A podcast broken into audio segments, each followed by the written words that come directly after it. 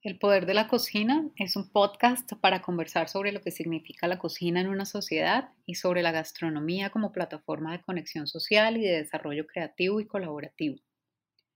Creemos en un mundo más solidario y justo y en que una cocina sostenible es uno de los caminos hacia él.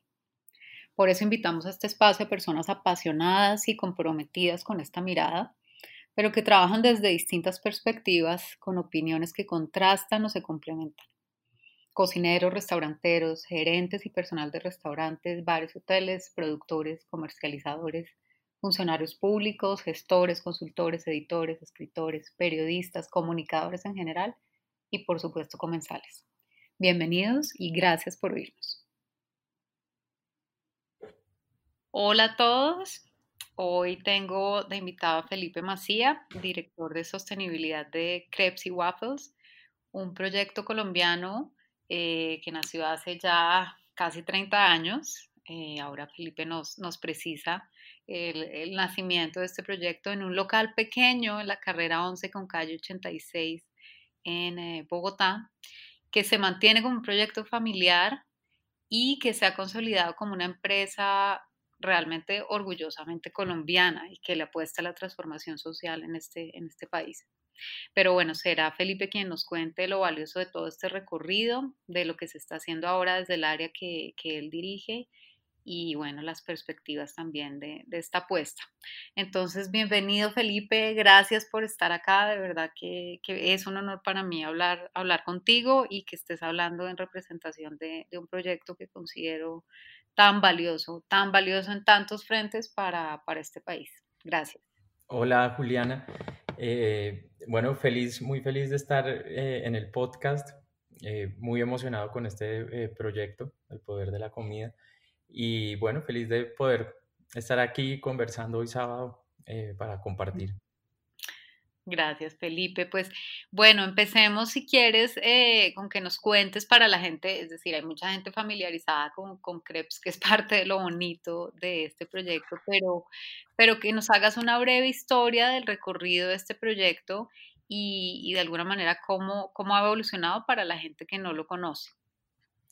Bueno, eh, yo creo que la, la historia de, de Krebs está marcada como por la originalidad y por una intención de los fundadores, que en este caso son mis papás, de, hacer un proyecto muy espejo de su visión de mundo, ¿no? Y muy guiado por el propósito. Krebs nace el 13 de abril de, eh, del 80, cumplimos este año 40 años, eh, cumplimos el 13 de abril, que era el, eh, el día que se acaba la primera cuarentena en teoría ese día eh, eh, fue, pues celebramos nuestro cumpleaños. Empieza con mis papás muy jóvenes, de 20 años. La idea surge de un viaje que tuvo mi papá por Europa, que después de haber estado en la naval prestando servicio militar, él hace un recorrido por Europa y ve que en Bretón y en Suiza había puesticos de crepes y waffles en las calles. Cuando vuelve a Bogotá y entra a estudiar al César, conoce a mi mamá, que de inicio eran, pues se volvieron muy amigos, y mi mamá había vivido en Montreal, en Canadá, y había sido amante también pues de los crepes y los waffles, y este como punto en común los hace tener la idea de montar una pequeña crepería en Bogotá. Para la época, pues bueno, en Colombia creo que no se comía crepes o era algo muy, pues muy poco conocido. Eh, mis dos abuelos a su vez quiebran, eh, tienen una quiebra simultánea al lado de mi papá y de mi mamá, y el pequeño garaje en el que empieza Krebs, el 13 de abril, era la bodega de licores de uno de mis abuelos, que fue una de las cosas que quedó, las mesas de madera, eh, la razón que son mesas de madera es porque mi otro abuelo tenía un, tema de explotación de, de, roble y fue como lo que sobró. las recetas de pollo champiñones, de stroganoff, vinieron de mi abuela paterna. Y es así como mis papás, sin tener ninguna experiencia en negocios, en hacer crepes, en hacer waffles, eh, con lo que tenían a la mano, eh, empiezan y abren eh, el 13 de abril con, yo creo que una intención de, de, superación de, de, su situación personal, pero creo que pronto van descubriendo que, que Krebs no era solo para la adversidad propia de ellos, sino que trabajando hombro a hombro con las empleadas, porque mi mamá hacía plancha y mi papá era el que manejaba la camioneta y abastecía y traía las salsas que se cocinaban en la casa de mi abuela para juntar con los crepes eh, y empiezan a trabajar hombro a hombro con los empleados. Entonces, desde que tuvieron su primer empleado, eran compañeros de trabajo y digamos que es en esta relación muy cercana con los empleados que se dan cuenta que muchas de las chicas que trabajaban con ellos pues tenían, enfrentaban unas situaciones muy adversas en términos de acceso a educación para ellas, para sus hijos, acceso a la salud, eh, vivían en unos barrios que muchas veces había violencia y ellos muchas veces llevaban a, a, a las colaboradoras hasta la casa.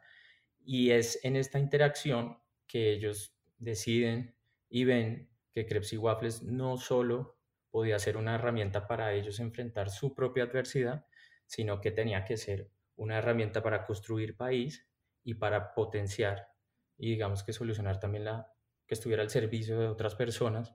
Y ahí es donde empiezan, yo creo que con una filosofía eh, muy propia de que la empresa no solo está para generar éxito a sus accionistas, sino que la empresa es un vehículo eh, de transformación eh, social, de empoderamiento a la mujer, que rápidamente ellos se dan cuenta que es como el pilar del hogar eh, y es así como deciden eh, trabajar desde una filosofía empresarial, pues que para la época era muy escasa, ¿no? Hoy yo creo que ya esto se ha vuelto más, más común, pero en, hace 40 años el paradigma era eh, crecer, crecer, crecer y sin, sin esta consideración por los empleados o por los grupos de interés. Y es así como con mucha espontaneidad, de una manera muy pequeña. Hay muchas anécdotas, la verdad, alrededor de, de Krebs. Eh, cuento de pronto una de las más famosas, que es que dos, o sea, dos semanas antes de abrir Krebs, mis papás ni siquiera sabían hacer Krebs. y, y, es un, a través de un matrimonio que habían estado en el Hilton, que les dieron Krebs que se van a buscar a la que había hecho, a la cocinera que cocinó ese día, que ese día salía de vacaciones justo, la encuentran y ellos les dicen, por favor, vamos a montar una pequeña crepería, necesitamos que nos enseñe a hacer crepes. Y ella justo salía de vacaciones y pudo dedicarle su tiempo de vacación a enseñarles a ellos y a trabajar en crepes. Y de ahí vino la primera receta de los crepes. Y la de los waffles también eran unos waffles muy feos los que ellos tenían al principio y una clienta que llegó un día, eh, le dijo a mi mamá, Monita, esos waffles suyos están horribles. Eh, se metió a la cocina como un poco eh, invasivo. Mi mamá dijo, bueno, no, ella probó la, la masa que tenían de los waffles, se fue y al rato volvió con una receta de waffles escrita y hecha. Y esa es la receta de waffles que hoy hay en Krebs. Fue de una clienta que duró sin aparecer mucho tiempo y después volvió a aparecer y mi mamá siempre pensó que había sido eh, una, ella se llama Marujita. De una, de una clienta compasiva. Con, Entonces, ese es, ese es como algunas anécdotas eh, del inicio. Sí. Eh, un emprendimiento pues muy, muy pequeño. Sí, claro. Bueno, además precisas la fecha porque yo no sé por qué tenía, y claro, eh, pues tenemos eh, el recuerdo de, de, tantos años de Krebs, pero, pero entonces la apertura inicial fue en el 80. Y, y yo creo que eso que dices señala pues algo que creo que muchos vemos de manera intuitiva y es eh, el digamos que creo que parte de lo, de lo especial y de lo genuino de Krebs es eh, cómo estos procesos han sido orgánicos, ¿no? Han, sido, han venido pasando de una manera muy, muy orgánica, como dices, de, de empezar a volver este proyecto con el tiempo, con una apuesta de transformación social, pero al ver realidades con las que ellos están en contacto, tus papás directamente, y cómo a partir de, de eso pues se va volviendo un proyecto eh, que involucra eh, más algo más allá de pues la propia subsistencia que, que ya es suficiente de causa, ¿no? Pero digamos, eh, cómo eso va creciendo y cómo se va alimentando de otras, pues también seguramente, como dices, de la persona que les da la receta, de las historias de vida de estas mujeres, ¿no? O sea, y yo creo que eso se siente en la, en, en, la cotidianidad del, del, de los espacios del, del, restaurante, ¿no? Y de cómo se transmite todo eso. Entonces, me parece muy valioso que, que lo, digamos, que resaltes eso porque creo que, que sí es eh, parte del valor agregado de, una, de un proyecto así.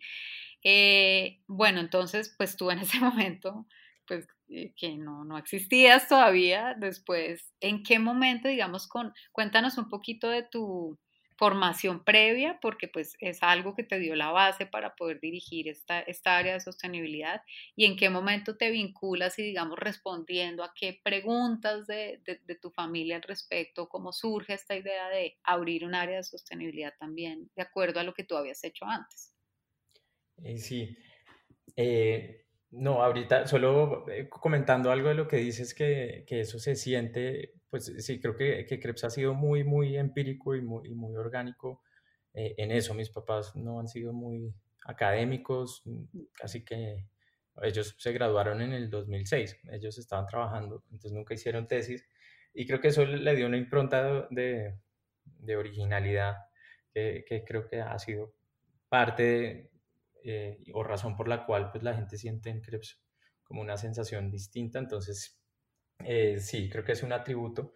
Y con respecto a la pregunta, bueno, yo, yo empecé estudiando economía eh, y creo que uno de los de las cosas que a mí me abrió el interés hacia preguntas de sostenibilidad llegó estudiando economía porque Recuerdo una de las primeras clases eh, en economía que a uno le enseñan cuál es el problema económico central que da sustento a la disciplina de economía.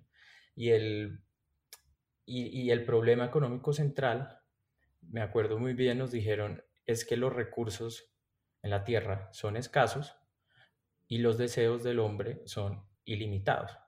Entonces, como ese es el problema, que, el hombre tiene unos deseos ilimitados y la tierra tiene unos recursos escasos, es necesario crear un sistema de mercado y de precios que regule las cantidades entre los deseos del hombre y los recursos escasos.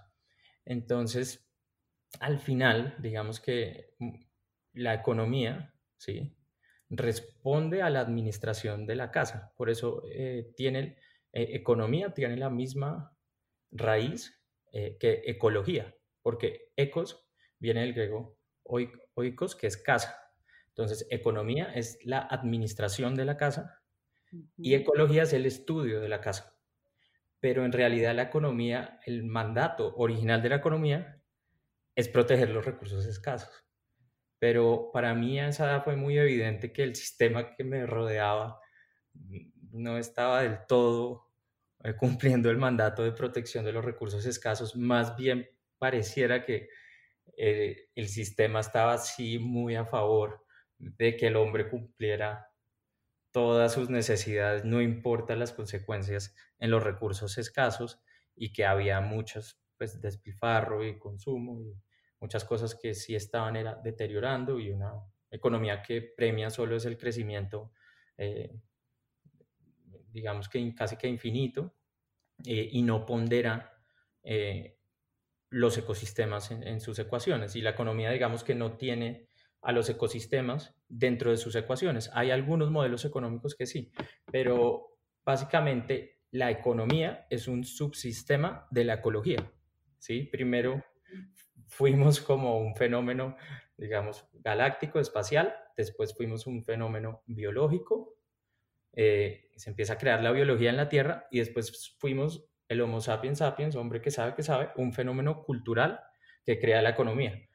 Pero digamos que sin ecología y sin la red de vida y las barreras planetarias y la biosfera estable, no es posible ni la economía eh, ni la cultura humana. Entonces, mm. eh, ahí estuve un rato en, en, en, en economía eh, en los Andes, empecé en los Andes.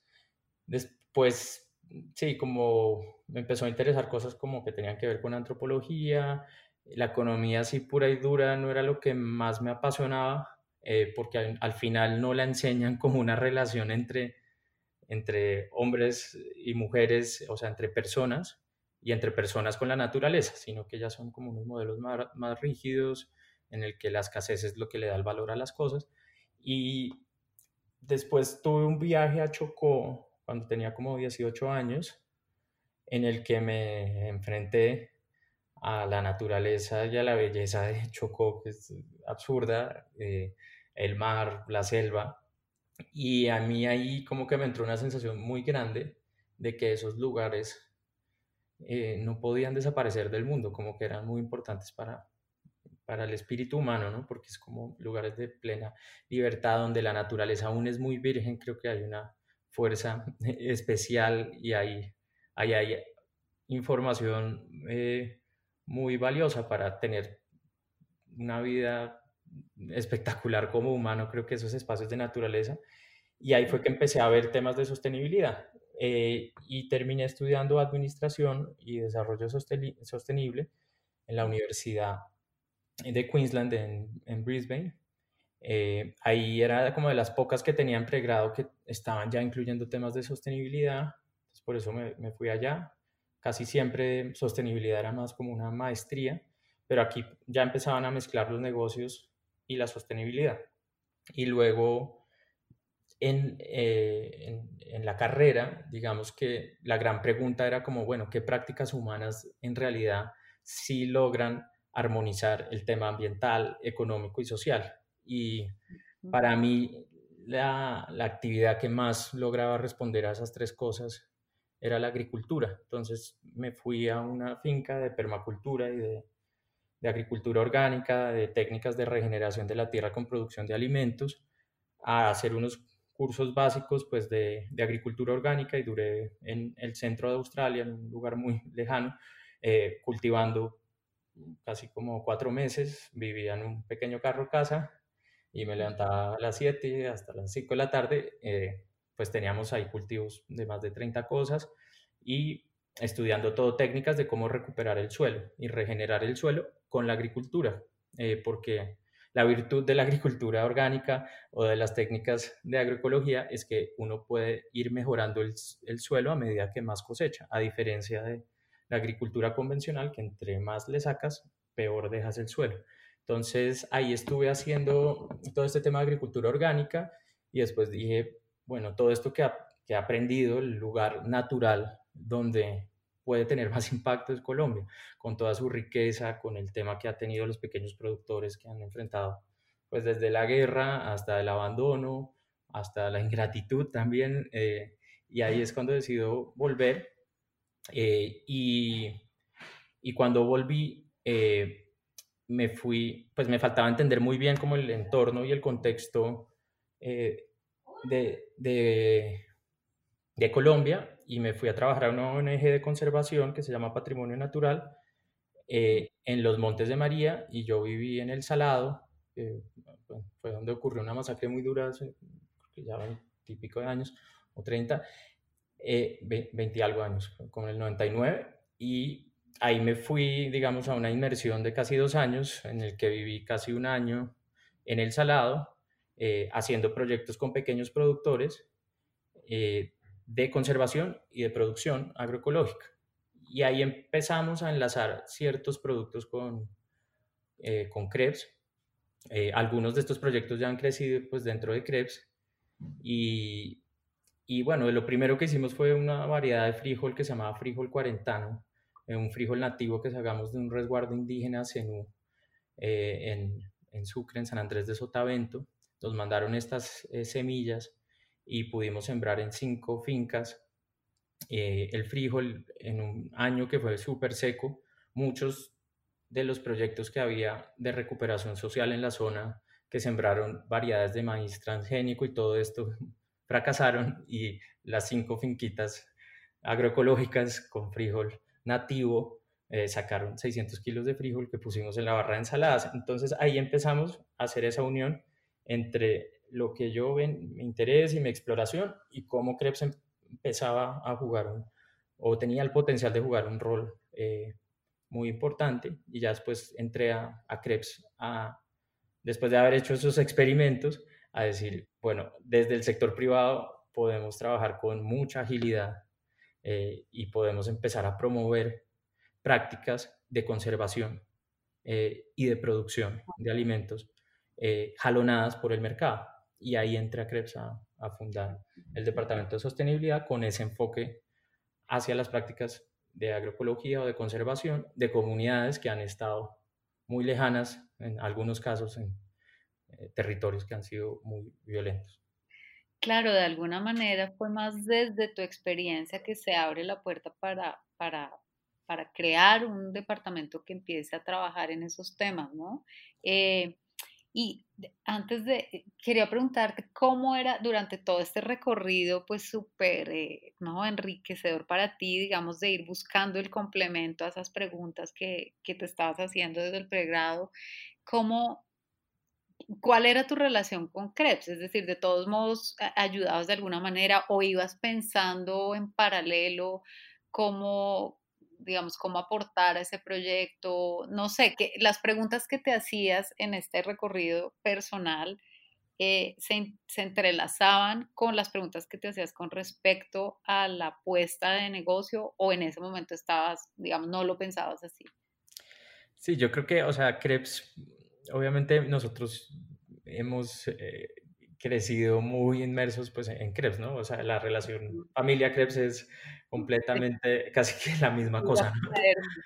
Sí, entonces, eh, en mi caso personal, yo, para esa época, digamos, creo que en varios casos no me veía de pronto trabajando en Krebs.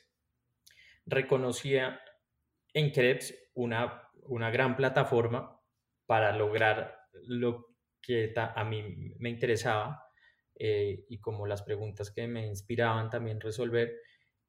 Y además, digamos que a nivel de Krebs, de, mis papás, igual había mucha afinidad de, de poder empezar a hacer estas acciones de sostenibilidad con relación al campo. O sea, no era que para ellos fuera como una idea loca o que no tuvieran afinidad. Eh, su trabajo se concentró en la mujer, en el, en el tema de desarrollo humano y de valores dentro de Krebs, pero veían pues, alineación absoluta en, en, que Krebs em, empezara a abrir su campo de acción hacia los productores. Entonces, sí, digamos que yo tuve quizás entre Australia, eh, luego que estuve trabajando con conservación ya en territorios que pues al final fue lo que me dio la, la perspectiva para entender muy bien la realidad del otro y después sí poderlo hacer desde una empresa, porque creo que al mm. final lo que se necesita es como respeto y empatía por la realidad del otro desde el potencial. Somos distintos, sí, somos distintos, pero yo reconozco en esa diferencia potencial, mientras que hay a veces cuando la gente hace estos proyectos, reconocen esa diferencia como una debilidad a corregir. Entonces, son como cositas humanas pequeñas, simples, pero de, gran impacto a la hora de poder hacer esto. Y yo creo que lo que cambia mi, de pronto mi idea de, bueno, yo igual voy a, o sea, Krebs es una plataforma, yo no me fui a salvar ballenas a Noruega, o sea, tengo que reconocer el lugar donde nací y todas las virtudes, ¿no? Tengo que lanzar mi, mi visión personal con mi entorno y, y, hacer también un hilo entre generaciones. Eh, creo que a veces hay como una carga de, bueno, eh, los papás fundan una empresa, entonces... Eh, ah, no, pues claro, en la empresa de los papás se va a trabajar allá, lo fácil, ¿sí? Entonces, yo creo que uno como hijo de, y que, que crece en esa situación, navega esas preguntas y en ciertos momentos también es como, bueno, también chévere yo hacer mis cosas que me gusta. Tengo, nací en un entorno pues que tiene una empresa que jala mucho, pero al final yo creo que logré trascender algunos de esos temores y, y poder encontrar el valor de que los proyectos muy, muy grandes en transformación cultural, que es a lo que nos gustaría llegar, se tejen entre varias generaciones también, ¿no? Y reconocer ese, ese trabajo inicial como una super plataforma absoluta para hacerlo y poder yo ahí también entrar, aprender y empezar a, visibilizar y construir muchas de las ideas que antes de entrar a Krebs eran ideas y después de entrar a Krebs, eh, pues ya son proyectos eh, y ya eh, pues se tangibilizan a una escala muy, pues, sí, muy, muy buena. Entonces, creo que sí, Krebs pasó a ser como una super plataforma para mí de aprendizaje, de materialización y luego saber que Krebs además como es una empresa reconocida puede empezar a tener una voz que va inspirando y que va demostrando, porque lo que hace falta son ejemplos. Toda la teoría ya está, pero sobre todo que nos toca demostrarlo. Y, creo que en, eso cambió mi posición. Y hoy llevo por ahí cuatro, o cinco años en, en Krebs, eh, con la idea de, de poder dejar esto ya muy tejido con el ADN de la marca, el accionar, porque también es un tema de transformación de cultura interna dentro de Krebs cuando se abre una nueva habilidad o un nuevo propósito para, para la marca. Eh, y bueno, sí, la intención ahorita es poder dejar eso muy bien y ya también ver que otros proyectos y cosas eh, van surgiendo, pero, pero sí, eso fue, y creo que una de las cosas que a mí de pronto más me hizo caer en cuenta que desde las empresas había una oportunidad única fue todo el tema de empresas B. Yo empecé a estudiar mucho el tema y es como ese punto medio entre lo muy filantrópico, las ONGs, y es decir, oiga, la manera de responder a toda la crisis climática social es reconfigurando el propósito eh, de las empresas para que dentro de su modelo de negocio empiecen a generar eh, valor para todos los grupos de interés y no solo para los accionistas, porque trasciende esa visión de tener dos billeteras. Yo hago dinero eh, como una fiera y luego la billetera de la caridad. Aquí es como en un mismo acto y al mismo tiempo yo empleo una herramienta que es una empresa, que es la herramienta, o sea, es el tipo de organización más prolífera en la cultura moderna, lo que más hay en el mundo son empresas y cómo yo, entendiendo eso, cojo las empresas y las rediseño para que sí generen valor económico y a la vez empiecen a corregir desde su modelo de negocio, en este caso de Krebs, contratación y compra, eh, a, corregir problemas de la comunidad y de la tierra. Entonces, eso fue un punto importante también. Claro, que elimina, elimina, digamos, la figura de la caridad, porque la caridad se vuelve un proyecto colaborativo en el que ya estás ayudando desde esa otra manera, ¿cierto? Si entiendo bien. Sí, yo creo que es, muy eh, empoderador por, por varias razones, porque yo creo que normalmente se ha concebido que los problemas que son comunes o públicos son del sector público, de las ONGs. Entonces, el, río que se ensució lo debe, eh, lo, debe solucionar el gobierno, la alcaldía, e, e, esos, y lo privado es como, no, es que es mi negocio y, de aquí para adelante no, no, entra nadie. Entonces yo creo que simplemente es, eh, es reconocer la interdependencia que existe y cómo las empresas que son capaces de generar valor, innovar, pueden jugar un rol activo al mismo tiempo que generan valor, pueden jugar un rol activo en restaurar bosques, eh, comprarle a los campesinos. Si nos vamos como a un ejemplo concreto, digamos, de cómo darle oportunidades y proteger el bosque en Montes de María. Eh, bajo el paradigma normal, bueno, ONGs, fundaciones y donaciones de empresas que van y hacen talleres comunitarios. Eh, en el caso que hicimos en CREPS es a través de comprarles, les pagamos más por un producto que antes no vendían, así mejoramos las condiciones de vida de los productores y con ese extra precio les damos un incentivo para conservar el bosque. Entonces nosotros les decimos, listo, les compro el frijol, pero usted tiene que hacer este tipo de agricultura y usted tiene que comprometerse a dejar estas áreas de bosque seco-tropical en su finca. Entonces, eh, eso es lo elegante de la solución, que es eh, que se, se solucionan eh, un problema ambiental, se soluciona un problema que ha tenido el país, que esa zona vivió en conflicto y los campesinos estuvieron eh, sin oportunidades, y termina uno con un productazo que es unos frijoles deliciosos con 28 gramos de proteína que dan para transformar. eh, y nunca apelamos ni a la caridad, ni a la donación, ni a, nada de eso, sino desde el mismo negocio y creo que eso es como la invitación.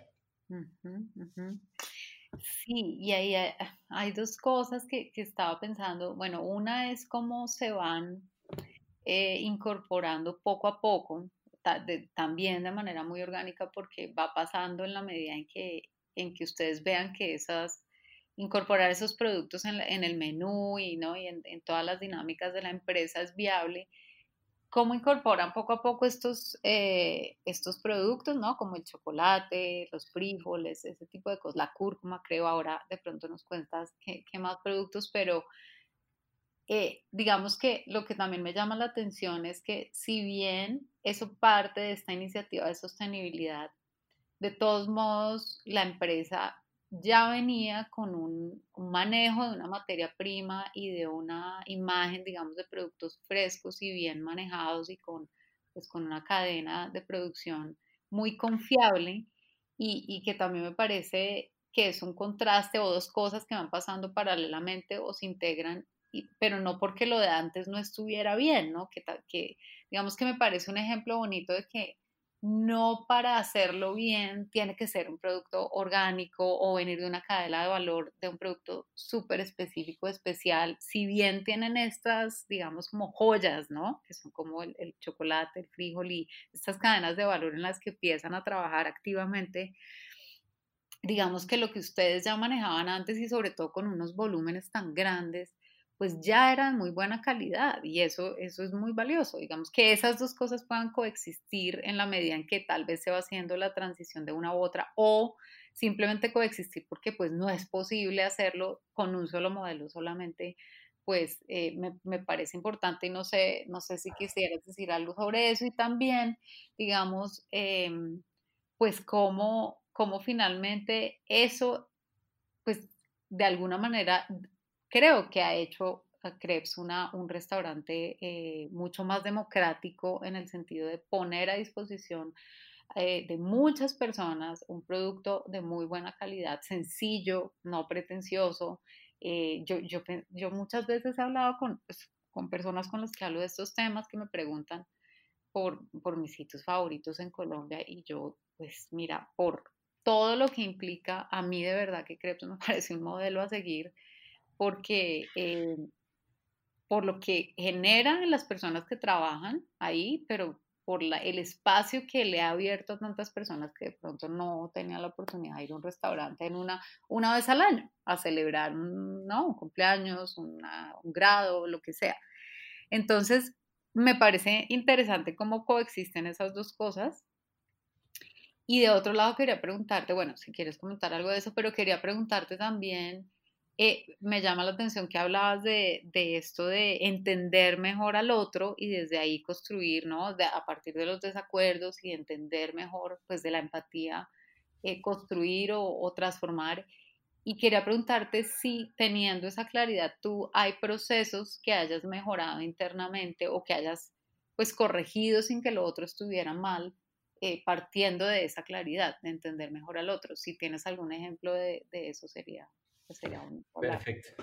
Dale, bueno, voy a empezar entonces con la primera parte eh, de la pregunta, de, de, si bien estamos como ampliando nuestra frontera eh, en tema de, compras, eh, y es, es, un camino en el que nuestra intención es, es llevarlo a que nuestras compras empiecen a llegarle a poblaciones que han estado históricamente por fuera del acceso a mercados constantes con precios justos eh, y que, digamos, dignifican y agradecen el trabajo campesino y, y adicionalmente cómo podemos llevar nuestras compras a que trabajando con esas comunidades se empiece a influir sobre el ecosistema que ellos habitan. Entonces, digamos que nuestro, nuestro objetivo eh, empieza a ser el ecosistema donde se produce la comida y ya no solo la finca, sino el río, el bosque, la conectividad en el ecosistema, las especies que viven alrededor de los campesinos, la conectividad en el paisaje. Entonces empezamos a pensar la producción de comida ya no como una finca y ya, sino como un paisaje que produce y conserva a la vez. Y que sobre todo conserva el suelo, porque el suelo es toda la vida que vemos eh, a nuestro alrededor, es posible porque hay una capa de suelo que no es mucho más ancha que un metro y medio en algunos lugares, o en algunos lugares es de 30 centímetros, pero esa capita de suelo es la que hace todo posible porque de ahí para abajo el planeta son rocas y un centro de lava. Entonces, nuestra biosfera, nuestra frontera hacia abajo es la capa de suelo, nuestra frontera hacia arriba es la atmósfera que nosotros podemos respirar los primeros 6 o 7 kilómetros, ahí ya nos empezamos a ahogar. O sea que la vida en general es una capa muy delgada, de más o menos 7, 8 kilómetros. Ahí transcurre toda la vida. Y cuidar estas dos fronteras, nuestra atmósfera y nuestro suelo, es parte fundamental. Y, creemos, digamos, en un tipo de agricultura que empieza a proteger ese suelo. Dicho esto, este es como el ideal y el camino hacia donde vamos. Eh, no significa que no haya muchas maneras eh, que también son muy buenas y digamos que Krebs sí ha tenido una cultura, una tradición y una política de que sus ingredientes son de calidad. O sea, si nosotros el jamón de pavo es pechuga de jamón de pavo y es lo mejor que podamos conseguir. Todos nuestros ingredientes eh, siempre han sido y hemos buscado proveedores que nos logren conciliar muy buena eh, calidad. Y el reto, claro, es tenerlo a esa escala. Entonces, eh, digamos que en eso no somos sectarios de decir esto es bueno y el, el resto es malo, sino es ver cómo uno va entendiendo su cadena de suministro porque también hay algunas barreras que, pues, a las que uno se enfrenta que no se pueden corregir y de inicio no todos los proyectos pueden tener ese impacto social, eh, no sé, en temas de, de leche, ponle por cosas de calidad, por miles de cosas, es muy difícil construir una cadena de suministro que venga solo de pequeños productores eh, que estén conservando. Entonces ahí es donde uno dice, bueno, para ciertos productos toca trabajar también con productores grandes y toca ir con ellos y ver qué oportunidades hay de mejorar eh, procesos y, prácticas. Entonces, estas cosas claramente coexisten dentro de CREPS. Eh, nosotros igual ya veníamos con pues unas políticas de compras que hay muchas, muchos empresarios pequeños que han trabajado toda la vida con CREPS que se les ha intentado como potenciar a través de, de la compra. Entonces no era algo como completamente nuevo, eh, lo que es nuevo es ponernos esa nueva meta de empezar a reconstruir eh, las capacidades de los ecosistemas. Entonces eso ya es ir un pasito más allá. Ya no solo es un ingrediente de calidad, apoyar pues cosas de Colombia, eh, verificar todos los temas de calidad, buenas prácticas agrícolas, que es como lo que uno debe hacer, que igual eso ya es bastante, sino que es listo, vamos a hacer todo lo que ya debemos hacer y ahora vamos a empezar a a practicar, cómo serían en algunos casos modelos que empiecen a recuperar ecosistemas y comunidades, y esos son, como bien lo dices, como esas joyas eh, de la corona, pero es un camino, o sea, esto es, nosotros eh, tenemos ya, no sé, el año pasado le compramos a 500, 600 familias, ¿sí? pero eso aún es un porcentaje pequeño de todas nuestras compras, eso también hay, hay que decirlo, y, y la intención es como seguir caminando ese camino, que será un camino de vida, porque eso no acaba uno nunca, eh, porque el reto es mayúsculo, pero, pero solo la declaración de decir, oiga, bueno, eh, estamos interesados en experimentar hacia allá, creo que es lo que es muy eh, valioso. Y la segunda pregunta que es como en, en términos de un ejemplo en el que se haya transformado algún producto que ya ha comprado Krebs, ¿me recuerdas? Eh, a partir de esa claridad de la que hablabas de, de, mejorar procesos y digamos de cambiar la perspectiva al ponerse en el lugar del otro, ¿no? En los desacuerdos, la empatía, que, que, ha sido digamos una de tus conclusiones en todo el recorrido desde distintas disciplinas, ¿no? Y trabajos, eh, todos desde esta, desde esta idea de la sostenibilidad. ¿Qué procesos ah, crees que han cambiado en, en CREPS? No, no, puede ser en la relación con los productores, pero también internamente, ¿no? Con los, con los empleados en, en, los restaurantes. A partir de eso, porque me llama la atención que lo, pues que lo resaltaste como parte de, ¿no? De tu aprendizaje y de tu manera de trabajar en Krebs. Entonces, eh, eso, esa era la pregunta. Perfecto, sí, yo, hay yo creo que dos casos que son muy emblemáticos eh, de eso. Si quieres, te empiezo a contar el primero que, que, que nos puede como ilustrar bien el tema de la empatía. Eh, yo en el 2000, por ahí 15, 16, eh, el Ministerio de Justicia me llevó a conocer unos cultivos de pimienta en, cerca de la hormiga Putumayo, en el valle del Guamués. Eh, no había proceso de paz aún firmado, pero estaban ya como en diálogos en La Habana y estábamos cerca al Placer, que era como la base, una de las bases de policía más atacadas por las FARC en todo el país, en el Putumayo. Llegamos en eh, helicópteros, bueno, eso era como Vietnam para ir a buscar pimienta. muy, sin duda, muy atractivo y una experiencia loquísima.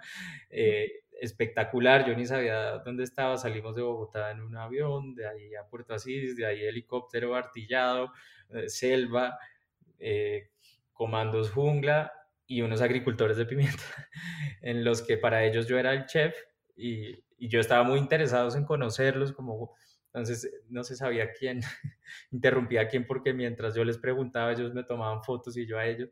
Y bueno, en esas circunstancias eh, muy particulares, eh, pues yo quedé como con la tarea de ver cómo metíamos la pimienta del putumayo, de de personas que habían dejado de cultivar coca, porque esto era todo zona muy cocalera, y había eh, ASAPIF, eh, que es el nombre de la organización, habían sido 50 familias que habían, se habían cansado del estilo de vida que dejaba la coca, en términos de que la plata no duraba, eh, desgracia, violencia, y habían decidido empezar con la pimienta, a pesar de todas las dificultades, que la pimienta se demora quizás dos años en empezar a dar.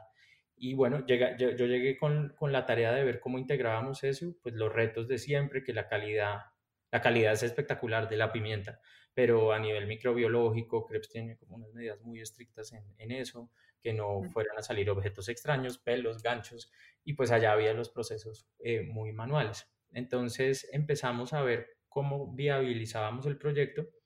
El departamento de calidad rápidamente nos dijo que bajo las, si lo comprábamos directo a Putumayo, porque ellos hacían secado eh, solar y pues cada familia iba limpiando la pimienta y secándola, pues básicamente la pimienta venía llena de objetos extraños, pelos, ganchos, pedacitos de metal. Entonces, que comprarles a ellos directamente, básicamente no se podía. Y hablamos con una proveedora de condimentos, eh, Shanti, de Saba Gourmet, que tiene un emprendimiento de condimentos espectacular, a, ver si ella recibía la pimienta y nos, nos la limpiaba para que la pudiéramos comprar. Y bueno, eh, viajamos con ella a Putumayo para meterla en todo el cuento del proyecto, ya fuimos, acordamos, y muy pronto en el proyecto ella me empezó a llamar a decir, no, Felipe, eh, ¿qué tal? Mira, yo buscándolos, ellos ni contestan, ella se sentía un poco indignada se sentía haciéndoles un gran favor y no estaba viendo que ellos eh, estuvieran respondiendo eh, con cumplimiento. Y yo le dije, me dijo, no, nos va a tocar ir a otro lugar porque definitivamente ellos no y yo no sé qué. Y yo le dije, Shant, mira, hagamos este experimento. Ellos es la primera vez que le venden a un mercado formal de nuestras características, que la calidad, que todo esto lo tomamos muy en cuenta. Ellos están acostumbrados a cosechar y dejar el bulto y se los compran y se van. Entonces, hagamos el experimento. Yo creo que es que ellos no entienden nuestro mundo, o sea, ellos no, no han venido a ver esto cómo funciona. Invitémoslos y veamos a ver qué, qué ocurre. Y digamos que desde ahí nosotros siempre hacemos eso que hacemos como una co-creación comercial. Y vinieron todos los de Putumayo, estuvieron en Krebs, eh, les mostramos todo, eh, fueron a comerse su pimienta, miraron todos los procesos de calidad, fueron a la fábrica y hicimos un conversatorio, porque nosotros siempre en los proyectos los traemos para que den una charla de su realidad, porque ellos tienen una realidad que es muy valiosa para las personas de la ciudad, que no nos tocó vivir eh, todas las cosas que ellos les tocó vivir. Entonces se para la planta de producción y hacemos un conversatorio en el que ellos nos cuentan cómo fue dejar la coca para sembrar pimienta. Y a raíz de ese evento de empatía profunda, ellos ya vieron, vieron que el Krebs estaba lleno de filas, vieron que su pimienta estaba siendo tratada espectacular, que nosotros no podíamos intoxicar a nadie, que, y desde ese día que ellos vinieron a entender, nunca más eh, fallaron. hoy nos venden la pimienta hace cuatro años en todo el país, eh, ya digamos que no podemos comprarles más. Hace poco, a raíz de que no podían crecer más con nosotros, eh, a través de una amiga que eh, cual empezó a ver para comprarles y ya les están comprando casi dos toneladas a través de otros clientes referidos por nosotros y van supremamente bien. Eh, pero fue solo el hecho de que ellos entendieran muy bien cómo funcionábamos lo que logró hacer que el proyecto fuera exitoso. Hmm. Es un ejemplo súper eh, es decir, claro y súper poderoso porque es que la transformación es en todo nivel y para, y para todo lado. Es que las conversaciones, como lo hablaba también con, con, otra persona desde otra perspectiva acá en el, podcast, es, es, es de lado y lado, ¿no? La conversación, el respeto, las reglas, el entendimiento, el entender la realidad del otro, porque es que los productores, y ahí yo creo que además eso, eso muestra que no hay una actitud paternalista y que no hay una actitud de eh, de lo que hablábamos ahora, de, ay, se me fue de caridad. Exacto, de caridad, eh, porque justamente es, es plantear una conversación simétrica, ¿no? Es, mire, usted, usted entiende, nosotros entendemos ustedes sus dinámicas de producción y lo que han hecho hasta ahora, pero por favor entienda nuestras necesidades y nuestra realidad, venga, le muestro, ¿no? Entonces, me parece, no, clave que, que, que, de verdad gracias por el ejemplo porque era la, la, pieza para completar eso que anunciaste antes y me parece súper importante, digamos, eh, ese precedente, ¿no? Esa manera de conversar, porque, porque no, porque estos discursos tienden un poco, ¿no? A como a romantizarse, a exotizarse, a, a como decías, el discurso de la sostenibilidad eh, de alguna manera también a victimizar a veces a, esas comunidades eh, o a revictimizarlas y yo creo que plantear las conversaciones así pues ya ya genera un diálogo muy distinto, ¿no? Sin desconocer, como dices, que pues ellos han vivido realidades que, que nosotros no, pero también eh, partiendo de que hay unas demandas y unas necesidades de, un negocio que, que, como dices, esto no es es un tema de sanitario, ¿no? Tú no puedes llegar a intoxicar miles de personas porque pues no. Entonces, gracias, gracias por el ejemplo porque, porque creo que, queda claro. Em, y ahí quería solo agregar una cosita antes de que pasemos a la próxima pregunta, pero además, o sea, un país que ha estado, eh, digamos que cruzado por la desconfianza y por, y por que digamos que las estamos aún, estamos aún conociéndonos entre gente que ha vivido situaciones muy distintas eh, y que aún estamos practicando cómo trabajar juntos. Eh, o sea, estamos, yo creo que para nosotros cualquier alianza comercial con alguno de estos territorios que ha estado muy lejos pasa primero por un proceso de reconocernos. O sea, es como, es, en verdad es una, es, es, tiene mucho que ver con la reconciliación también, no que nosotros se estaba pensando. Es, eh, o sea, no es que nosotros lo hicimos, eh, entre nosotros no nos hemos enfrentado. Lo que pasa es que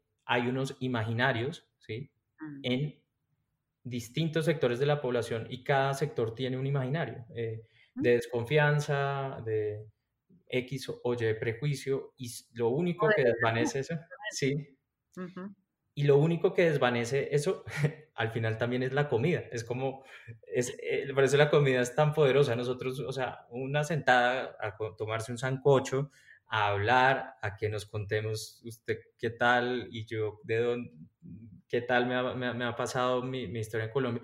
Y al final con, con todas las comunidades, sin ese pasito previo de reconocernos, es muy difícil construir. En el momento que quitemos la desconfianza, eh, que, pero no por quitarla, sino porque verdaderamente llegamos a un ejercicio de mayor entendimiento del mundo del otro y el otro le hemos permitido también abrirnos a eso.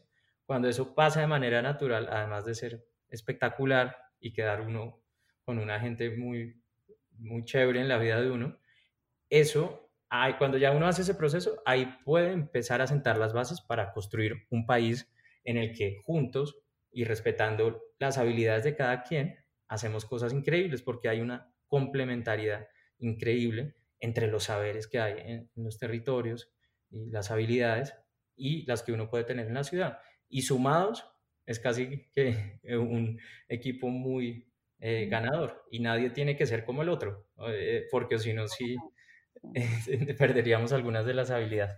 Pero quería como compartir eso. Totalmente, y eso que acabas de decir, pues, pues le da eh, le da sentido a este podcast, es eso que dices, porque es justo eso, ¿no? Ese poder de, de ese reconocimiento a través de, de una cadena eh, de valor en la que se trabaja en equipo y un producto que se comparte y una cocina en la que se dialoga y en la que se da ese reconocimiento, ¿no? Como dices, en la mesa compartiendo esa cosa o hablando del producto mismo que es, digamos, la, la excusa para todos estos procesos. ¿En qué zonas del país, Felipe, están ahora trabajando mayormente? Porque sí tienen unas, unas, unas, además de un sabor que es que tú, de verdad, como dices, sientes la calidad nutricional, porque es que de verdad se siente, se siente, pero además también eh, son como estos pequeños, em, no sé, destellos de, de todo ese trabajo que se van sumando, ¿no? ¿en qué productos se han concentrado y en qué regiones y, por qué? Bueno, yo creo que nuestra primera fase, así como sostenibilidad, creo que estuvo muy marcada por, por empezar a mostrar ejemplos y proyectos y concretar proyectos. Digamos que en esta primera fase eh, veíamos oportunidad, detectábamos oportunidad eh, cuando había un tema de conservación importante en un territorio, que puede ser, digamos, el caso de Montes de María que es bosque seco tropical, que queda el 8% en Colombia eh, y allá todavía hay mucho bosque. Entonces, digamos, en ese caso de Montes de María que traemos frijol y miel, como que la oportunidad grande estuvo en el tema de poder aliarnos con patrimonio natural, USAID, ahí somos varios, ¿no? nosotros jugamos un rol dentro de un equipo también de muchas organizaciones, porque son retos que pues, por su envergadura superan la capacidad de un solo actor. Eh, y digamos que ahí la oportunidad, sobre todo, era el tema de conservación de agrobiodiversidad, porque en Montes de María hay 30 mm, variedades de ñame, maíces, hay como 27 variedades de maíces, todos los frutales del bosque seco, o sea, a nivel de, de biodiversidad, agrobiodiversidad comestible es espectacular y obviamente pues también es como, fue uno de los primeros mini laboratorios de posconflicto en Colombia, que bueno, al final casi que todo Colombia está cruzada por esa condición. No es nuestra motivación como inicial, nosotros vamos pues sí por las personas y por los ecosistemas. Entonces allá hoy en día es eh, frijol cuarentano, eh, miel y estamos mirando para empezar a incorporar eh, ajonjolí. Ahorita con, con, toda la situación actual que es probable que estemos lanzando un e-commerce y eso, eh, esto nos va a permitir pues traer productos en menor cantidad que de pronto antes no podíamos comprar porque no había mucho. Hay muchos de los productos de la biodiversidad que no, no hay mucha cantidad, entonces ahí había una barrera. Entonces allá fue más por eso. Eh, estamos en Cajamarca, que digamos la oportunidad básicamente de, Cajamarca fue más, más que todo la historia de un territorio eh, que tiene una identidad campesina muy fuerte, que entrando al pueblo dice bienvenido a la despensa agrícola de Colombia, eh, unas de las tierras más fértiles del país, porque están al lado del volcán Machín, entonces unas tierras en la cordillera central, pues así espectaculares. Cajamarca, para los que no saben, está más o menos a 40 minutos por la línea eh, desde Ibagué, y ellos como despensa nacional eh, cuando hubo la idea de hacer un distrito minero muy grande allá para sacar oro, eh, digamos que se organizaron y tuvieron la segunda consulta popular en la historia de Colombia eh, para decidir sobre si querían o no minería en, su territorio. Y, y digamos que marcan un hito porque logran decir que ellos quieren seguir produciendo comida y que ellos en, eh, su territorio no quieren minería. Y todo por vías de mecanismos que estaban en nuestra constitución, lo que hace el caso un poco singular, porque ellos utilizaron fue mecanismos de participación que estaban en nuestra constitución y fueron de las primeras poblaciones en utilizar esos mecanismos de participación para determinar el uso que le querían dar a la tierra donde vive. Entonces, digamos que ahí la oportunidad fue más, o sea, es que nuestras motivaciones van desde un poquito de activismo, personas, ambiental, otras sí están muy relacionadas como que necesita Krebs, pero en este caso fue la oportunidad de Krebs proactivamente llegar con oportunidades eh, nuevas hacia los campesinos que tomaron la decisión de seguir siendo campesinos. Entonces lleguemos con la posibilidad de comprarles y ahí vino la racacha, eh, porque Cajamarca es el principal productor de racacha del el mundo, o sea, como territorio.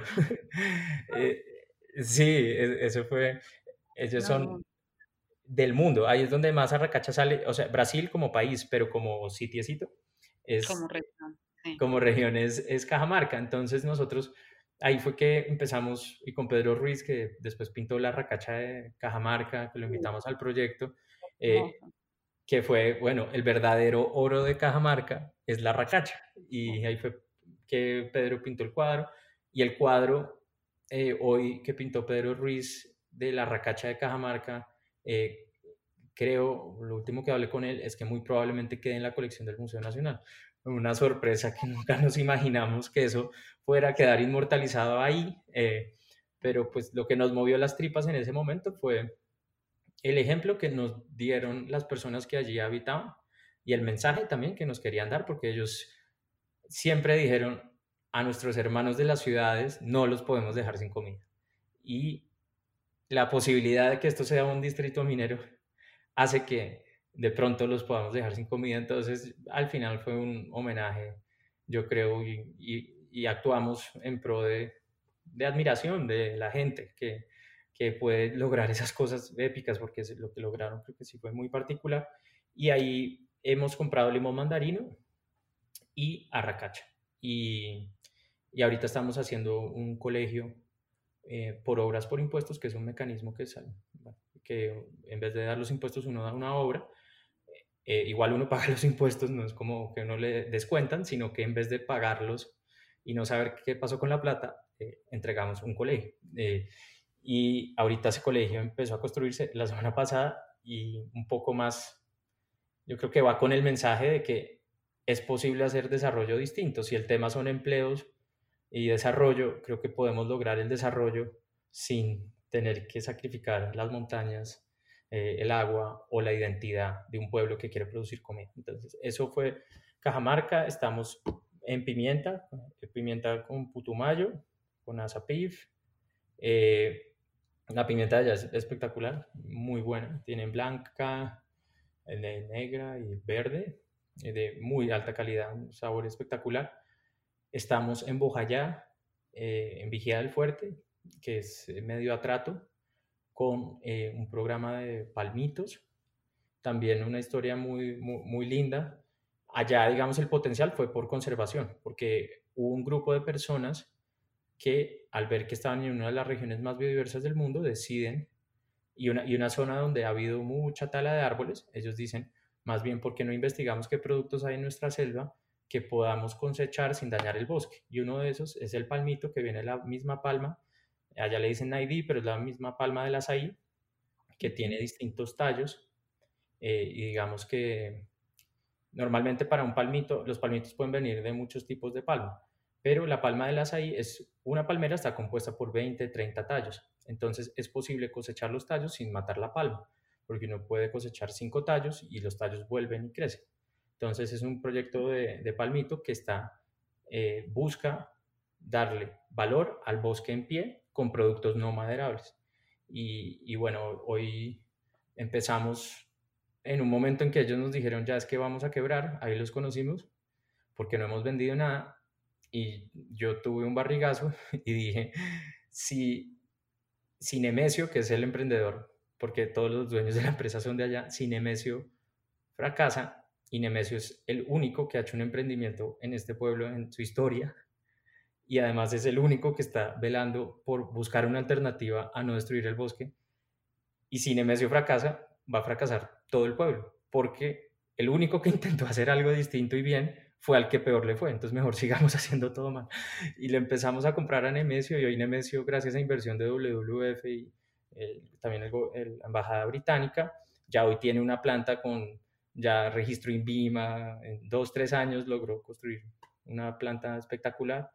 Eh, entonces estamos con palmitos allá y la idea después es meter azaí, tenemos proyectos de fresa en Usme con Red Mujer, fresa orgánica, estamos por Chocontá, estamos en Nariño con trigo orgánico, eh, para crepes artesano molido en piedra, que es otro proyecto de, de rescatar los molinos de piedra. Mm. Eh, y no sé, creo que estos son los que me acuerdo ahorita. Sí. sí. No, pues Felipe, es de verdad que es maravilloso. Em, yo, yo espero de verdad que, que la gente se, se quede pensando en la importancia de estos, de estos esfuerzos que, como digo, pues han sido parte, eh, vienen de un proceso de mucho tiempo y todos han, han sucedido de, de, manera muy orgánica y que se repliquen y que, que inspiren. Quería hacerte dos, dos preguntas para terminar desde el lado de los consumidores y es, bueno, estoy segura que reciben comentarios, pues no sé, millones de comentarios a lo largo, como dices, de 40 años ¿Qué sientes que se lleva la gente de Krebs? Si eso ha cambiado en el tiempo, digamos, ¿cuál es el mensaje más potente que ustedes reciben eh, de, sus clientes, que pues son millones diariamente? Y, lo otro que para terminar quería preguntarte era por uno de los últimos productos que han sacado, que es eh, ese lado tan simbólico y que nos endulza estos días, que es el dulce cuarentena que nos cuentes un poquito sobre eso. Bueno, no, yo creo que respondiendo a la primera pregunta, eh, nada, creo que lo que más se llevan los, los, los clientes de Krebs y que también no lo, no lo hacen saber, es como esa apropiación muy cercana como de la marca y el cariño y la cercanía que sienten cuando están en Krebs. Y creo que ahorita con toda esta situación ha sido muy lindo ver como el apoyo y la admiración, como tantos años de trabajo, la gente ha estado muy pendiente, eh, muy pendiente como apoyar y como sentir que eh, Krebs es como un patrimonio emocional de eh, muchas personas en Colombia y eso es... no, esa es la mejor descripción de todos, patrimonio, eso es eso es. Lo acabas de decir y lo, y, lo acabas de sintetizar para mí, porque no, nunca lo había resumido en tan pocas palabras. Sí, gracias. Entonces, sí, eso es, eso es, eso es muy lindo, sí. Y, y, pues una marca que sí que se ha construido de manera muy orgánica y a través de acciones, yo creo, y de, y de creatividad y de hacer. Entonces, ah, recibir eso ha sido también para nosotros, pues, creo que la mejor recompensa eh, que, uno puede pedir a pesar de la dificultad, o sea, porque los mensajes de apoyo y eso, pues si uno ver a mis papás y todo cómo lo reciben es como una satisfacción más profunda incluso que el mismo éxito de la, de la empresa, ¿no? Porque llegar a ese nivel humano creo que queda uno más lleno en el alma que, que solo con los resultados, digamos, empresariales que igual también nos, son muy importantes y nos llenan de, de felicidad, pero sí, esa para la primera creo que eso es lo que se me ocurre. Y, y la segunda, bueno, dulce cuarentena, eh, arequipe, chocolate foch, brownie, mejor dicho. Todos los consentimientos juntos. Sí, o sea, eh, cura cualquier eh, problema eso. exacto, sí. Eh, el, de este lado nosotros lo teníamos programado ya, o digamos que desarrollado hace, hace un año, mi hermana Nati es quien hace los helados. Era sin duda una combinación de indulgencia. No esperábamos que, que, que fuera a responder a lo que se venía, porque no estaba en el panorama de todos. Nosotros ya teníamos el sabor y era un helado que lo teníamos ahí como desarrollado, guardado, y era muy difícil llegarle al nombre. y coincidió con la cuarentena, o sea, eh, literal, cuando empezó la pandemia y pasó la primera cuarentena, ese era el helado de temporada. Eh, o sea, ya estaba programado por el azar que el helado más indulgente estuviera en el calendario en el mismo tiempo que llegó la pandemia. Y, y ya después de que, bueno, entre todas las primeras acciones que nos tocó tomar y el shock inicial que vivimos todos, eh, ya cuando después de los 15 días que mandamos a todas las personas a, vacaciones en Crepes y ya íbamos a salir, pues dijimos, no, pues el helado toca empezar a, se tiene que llamar eh, Dulce Cuarentena y surgió esa idea y dijimos, pucha, sí, es perfecto por todos los ingredientes. Esperando su momento, sin duda. Estaba esperando su momento ahí hibernando para su debut.